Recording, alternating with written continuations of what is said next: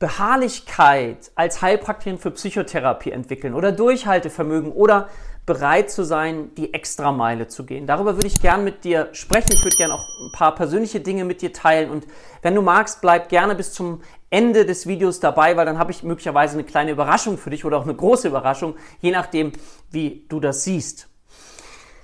Wie bin ich selbst auf dieses Thema gekommen? Ich bin auf dieses Thema gekommen, weil ich immer mehr und mehr das Gefühl bekomme, vielleicht empfindest du das auch so, dass unsere Welt eben Reiz reaktionsgesteuert ist. Das heißt, wir sehen kurze Bilder, kurze Filme auch in den sozialen Medien und wenn uns das nicht innerhalb von Millisekunden interessiert, scrollen wir weiter. Das ist das, wie sich das entwickelt. Unsere Aufmerksamkeitsspanne, unsere Konzentrationsfähigkeit, das tiefe Einlassen auf ein Thema hat sich bei uns verringert. Es gibt immer mehr Angebote, auch im Internet, wie du innerhalb von kürzester Zeit reich werden kannst, Geld verdienen kannst und du musst eigentlich gar nichts dafür tun. Du musst nur eine halbe Stunde, was ich pro Woche aufwenden und, und so weiter. Also diese ganzen Angebote.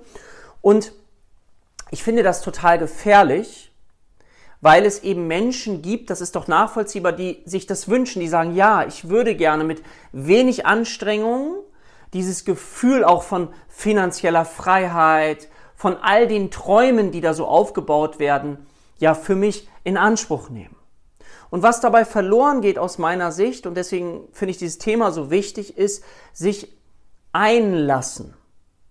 Sich auf dieses Thema einlassen, zum Beispiel auch Ausbildung Heilpraktikerin für Psychotherapie wo dann äh, vielleicht auch Kurse angeboten werden, wo du innerhalb von Wochen Heilpraktikerin für Psychotherapie wirst oder wo du nur etwas lesen musst, um dann Heilpraktikerin für Psychotherapie zu werden.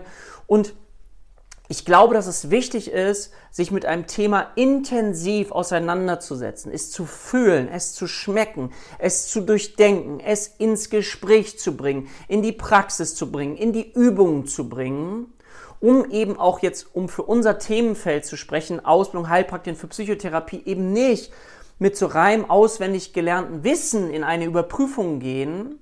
Das wird vielleicht bis zur schriftlichen Überprüfung noch möglich sein, aber in der mündlichen ist das nahezu ausgeschlossen, weil da wirst du wirklich überprüft. Im Sinne dessen, ob du, wenn du zum Beispiel ein Fallbeispiel bekommst, in der Lage bist, eine fundierte Anamnese und Diagnostik zu machen. Um dann vielleicht auch zu sagen, okay, wie würden Sie diesen Patienten jetzt behandeln? Die Frage kann dann immer mehr in den Prüfungen auch kommen. Und warum ich dir das erzähle, ist deswegen, weil ich dir gern mitgeben möchte, dass auf diesem Weg der Beharrlichkeit, des Durchhaltevermögens es eben nicht so ist, dass jeden Tag auch immer die Sonne scheint. Ja, also ich bin ein sehr begeisterungsfähiger Mensch, ich bin sehr motiviert und ich liebe das, was ich tue und ich habe eine ganz tiefe Mission und eine Vision eben, dass ich gemeinsam mit unseren Schülern psychisches Leid in Deutschland minimieren möchte und deswegen eben Menschen ausbilden möchte, die fundiert arbeiten können, um andere Menschen wieder zu begleiten, die in Krisen geraten sind. Und ich finde, die jetzigen Zeiten zeigen, wie viel Bedarf gerade für unser Berufsbild da ist. Sei es, dass wir Kriegssituationen haben, wir haben das Thema Inflation, wir haben das, wir kommen aus einer Corona-Impfsituation heraus. All diese ganzen Themen und diese Unsicherheit, so ist das, was ich bemerke, die wächst ganz, ganz viel. Dann haben wir die Kinder und Jugendlichen, die teilweise sehr, sehr stark abgehängt worden sind. Also ich könnte das unendlich weiterspinnen, diese Themen, die gerade da sind, die die Menschen so sehr stark bewegen und unsicher machen, hilflos machen, ohnmächtig machen und dann eben gerade jetzt immer mehr Menschen in unsere Praxis finden. Aber gleichzeitig aus meiner Sicht gehört damit zu, dass wir bereit sind, auch die Dinge zu lernen, die es braucht, um anderen Menschen fundiert zu helfen und eben zu schauen, okay, was braucht es dafür? Und dass das eben nicht innerhalb von, was ich ein, zwei Wochenenden geht, sondern dass es einen Prozess eben braucht, wo wir uns tiefer einlassen. Und dass es auf diesem Weg eben Situationen gibt, wo es nicht immer nur sonnig ist. Und das möchte ich einfach hier auch mal sagen. Ich habe in den letzten zweieinhalb Jahren ein Projekt gemacht, darüber werde ich jetzt gleich kurz mit dir sprechen. Ich sag schon was, nächste Woche werde ich darüber noch intensiver sprechen, was mich neben der Freude, aber auch Blut, Schweiß und Tränen gekostet hat, um es mal wirklich so auszudrücken. Und zwar kam ich vor, ich weiß nicht, ich glaube zweieinhalb Jahren muss es gewesen sein, auf die Idee, ein anderes Ausbildungskonzept zu entwickeln. Ich wollte unbedingt ein modernes Ausbildungskonzept entwickeln und worauf basierte das? Das basierte darauf, dass ich gemerkt habe bei mir und dann rausgefunden habe in ganz, ganz vielen Gesprächen, dass erstens auswendig lernen, das kannte ich noch aus der Schule, das funktioniert nicht so richtig. Das ist irgendwie schwierig. Man lernt Fakten, aber wie viele Fakten, die du mal auswendig gelernt hast, weißt du noch aus der Schule? Also, aha, dann habe ich mich ein bisschen mit Gehirnforschung, mit Lernen und so weiter beschäftigt und habe festgestellt, dass es etwas braucht, dass wir unser Gehirn gar nicht so auf Faktenwissen eben ausgerichtet ist, sondern auf Vernetzungswissen. Also es braucht wirklich das Verständnis, dass ich versuche, das nachzuvollziehen. Dabei helfen dann zum Beispiel Fallbeispiele, indem ich mir etwas plastisch vorstellen kann, um dann eben zu schauen, wie kann ich das Netzen, äh, das Wissen miteinander vernetzen? Wie kann ich neuronale Spuren aber meinem Gehirn immer auf gleiche Art und Weise anlegen, sodass wenn ich einen Gedanken im Kopf habe zu unserem Thema auch in der Anamnese, wie ne, die Befragung eines Patienten, dass ich immer den gleichen Weg gehen kann, dass sich daraus eine innere Gewohnheit entwickelt und ich nicht, wenn ich eine Frage gestellt bekomme, äh, erstmal, wo setze ich überhaupt an? Also eine grundlegende Struktur finde, wie ich besser lernen kann zu denken. Ja, wie ich sozusagen eine Struktur entwickle für das Denken. Und ich habe dann vor zweieinhalb Jahren kam ich auf die Idee zu sagen, okay, ich brauche auch immer wenn ich etwas lerne, eine Mehrfachwiederholung irgendwie. Ich lerne das nicht beim ersten Mal, ich brauche Wiederholung. So, das kennst du vielleicht auch. Und dann habe ich gemeinsam auch mit unseren Schülern, das war ein ganz, ganz spannendes Projekt, versucht eben herauszubekommen, was noch sinnvoller sein kann, wie man noch besser lernen kann. Und das habe ich damals dann vor zweieinhalb Jahren angefangen umzusetzen. Und zwar habe ich mir gedacht, okay, es macht doch Sinn, vielleicht erstmal ganz viel Inhalte auch videotechnisch aufzunehmen, um dann mit diesem Wissen, was sich jemand schon mal angeguckt hat, dann das zu vernetzen, zu wiederholen, Fragen zu stellen, damit zu arbeiten. Aber ist es sinnvoll, alle Zeit des Unterrichts immer nur darauf zu setzen, dass ich sozusagen die Vermittlung habe, wenn ich einen anderen Weg finden kann, der Vermittlung, um dann die Unterrichte noch intensiver zu nutzen, um das, wie gesagt, das zu vernetzen. Also kam ich auf die Idee, einen Videokurs ins Leben zu rufen, wo ich mir gesagt habe, ich möchte gern alle Störungsbilder des Klassifikationssystems abbilden und filmen. Das ist ICD-10, zukünftig eben auch ICD-11. Und dann habe ich damit angefangen.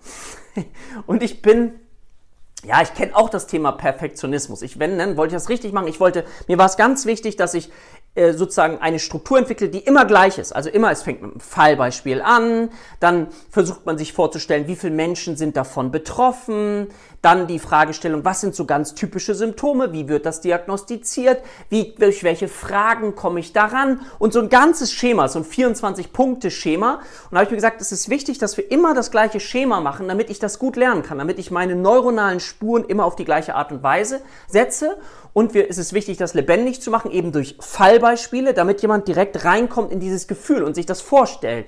Deswegen gehe ich auch immer davon aus, wenn ich diese Fallbeispiele vorstelle, so dass ich dich einlade, also die Schüler einlade, sich vorzustellen, wie sie auch schon in der eigenen Praxis sind und wie sie den Terminkalender aufschlagen und sehen, um 10 Uhr kommt jetzt Herr Meier. So, und Herr Meier kommt in die Praxis und dann, ne, sowas wie, er kommt nicht alleine, er hat vielleicht seine Frau mitgebracht, er hat seine Tochter mitgebracht, er ist alleine da.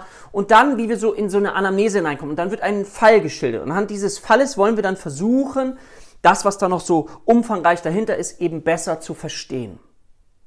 Und dann habe ich angefangen damit, wie gesagt. Und dann habe ich auch schon angefangen, diesen Kurs anzubieten. Und dann habe ich gemerkt, boah, das ist ja eine unglaublich lange Strecke. Das ist ja unglaublich heftig. Also das, das alles zu drehen, was hatte ich mir da vorgenommen? Ich glaube, es waren über 150 Störungsbilder. Also ich wollte nicht nur auch ähm, die wichtigsten machen, sondern ich wollte wirklich einen ganzen Überblick geben, weil das war aus meiner Erfahrung so, dass ich damals immer so viel geblättert habe und gedacht habe, wie, das verstehe ich noch nicht. Und dann musste ich immer ganz viele Bücher blättern. Dann in einem Buch war das beschrieben, in dem anderen Buch war das beschrieben, aber es war nie alles mal so auf einen Punkt, sodass man alles nachvollziehen konnte. So, und dann hat man noch altes äh, diagnostisches System gefunden, dann neues und das war alles so verwirrend. Und das war für mich so wichtig, dass ich es anders machen wollte. Ich wollte einen Kurs entwickeln, den man wirklich richtig gut verstehen kann. So, und dann habe ich das angefangen und merkte auf der Strecke, boah, ich habe mich da auch zeitlich verschätzt. Das ist so ein Projekt, wo ich mich echt zeitlich auch mal verschätzt habe.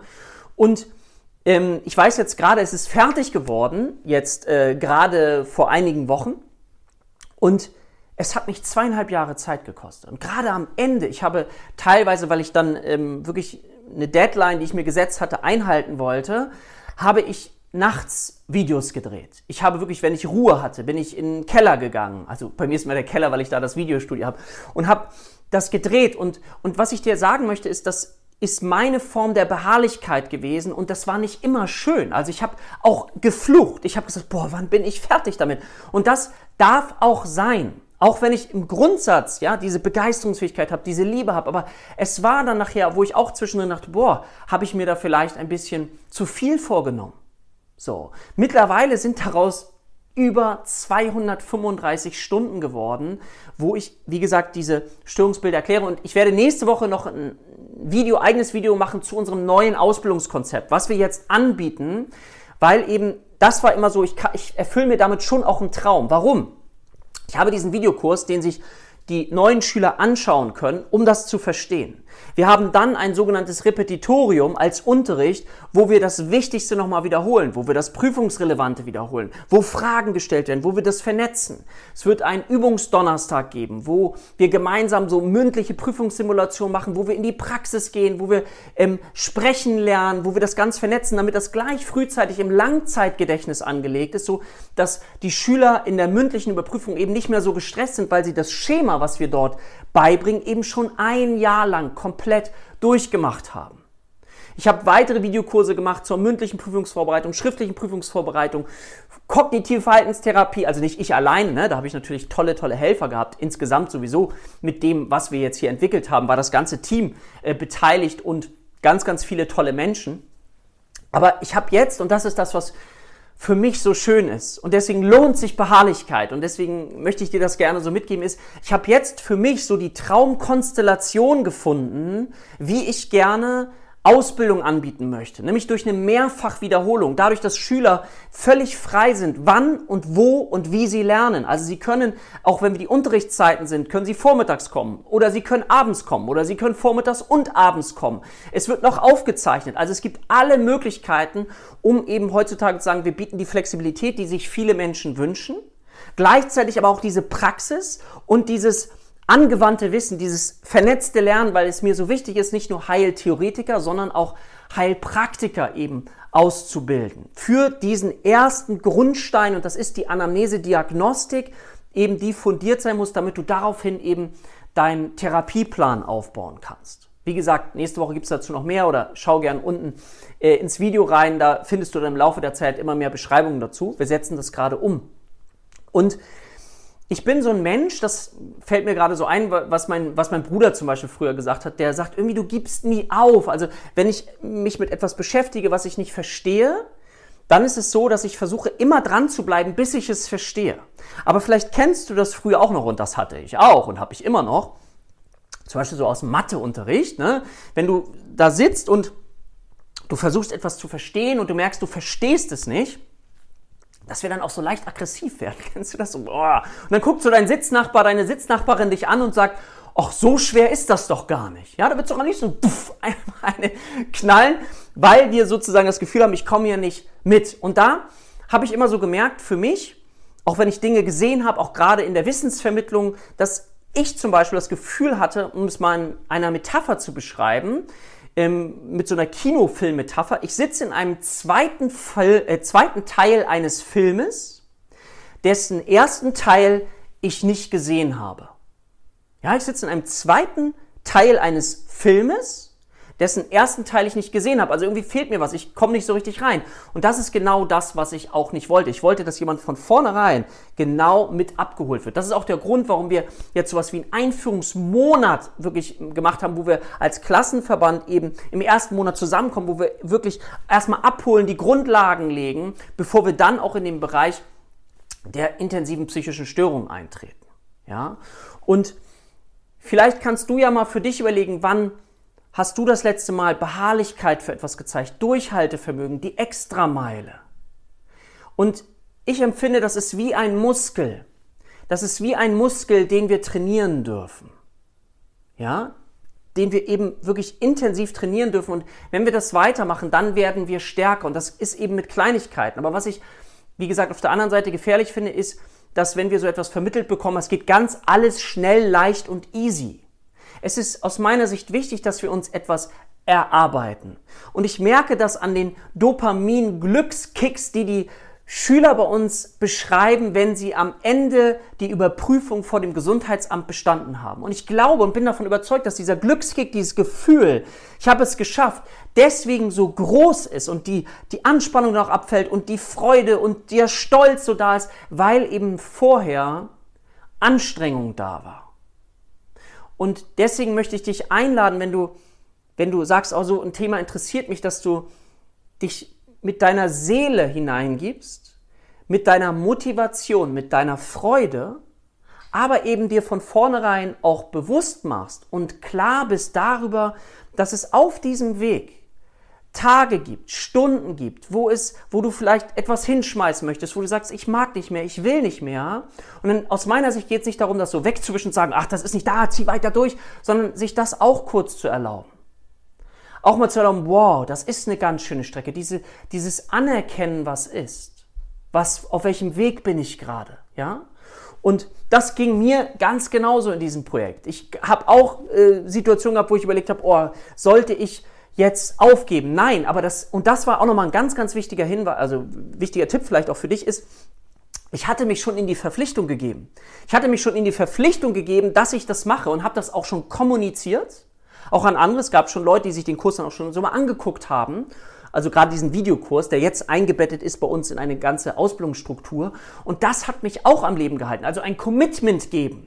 Ein Commitment geben kann eben auch sehr, sehr intensiv helfen. Und das wünsche ich dir. Und ob es jetzt um das Thema hier geht, dass du sagst, oh, ich interessiere mich für so eine Ausbildung oder egal um welches Thema es gibt, diesen, diesen Muskel zu trainieren, auch mal zu sagen, wenn ich überfordert bin, hilft es mir, wirklich mir innerlich eine Frage zu stellen und zu sagen, was ist der nächste Schritt? Das ist eine wichtige Frage für mich. Und eine zweite wichtige Frage ist, wenn ich merke, es ist gerade zu viel, stelle ich mir die Frage, was weiß ich noch nicht? Ich finde, es ist ganz, ganz, also für mich hat sich das ergeben, dass ich lerne, mir selber Fragen zu stellen. Ja, dieses Lernen, sich selber Fragen zu stellen, ist unglaublich hilfreich, um dann eben wieder weitermachen zu können. Sich selbst so eine Art inneres Gegenüber zu entwickeln. Also, ich wünsche dir von Herzen Beharrlichkeit, Durchhaltevermögen, die extra Meile zu gehen für ein Ziel, was du dir wünscht, was du dir von Herzen wünscht und dann auf dem Weg zu bleiben und nicht aufzugeben, weil ich weiß am Ende, was für einen Dopaminkick das geben kann. Wenn du Interesse hast, schau auf jeden Fall gerne nächste Woche nochmal rein. Da stelle ich das neue Ausbildungskonzept intensiver vor, ähm, weil ich das, was ich da entwickelt habe, ungern, ich bin begeistert davon und ich möchte es unbedingt gerne auch dir einmal zeigen. Also für heute alles Gute, bis zum nächsten Video. Tschüss, dein Dirk.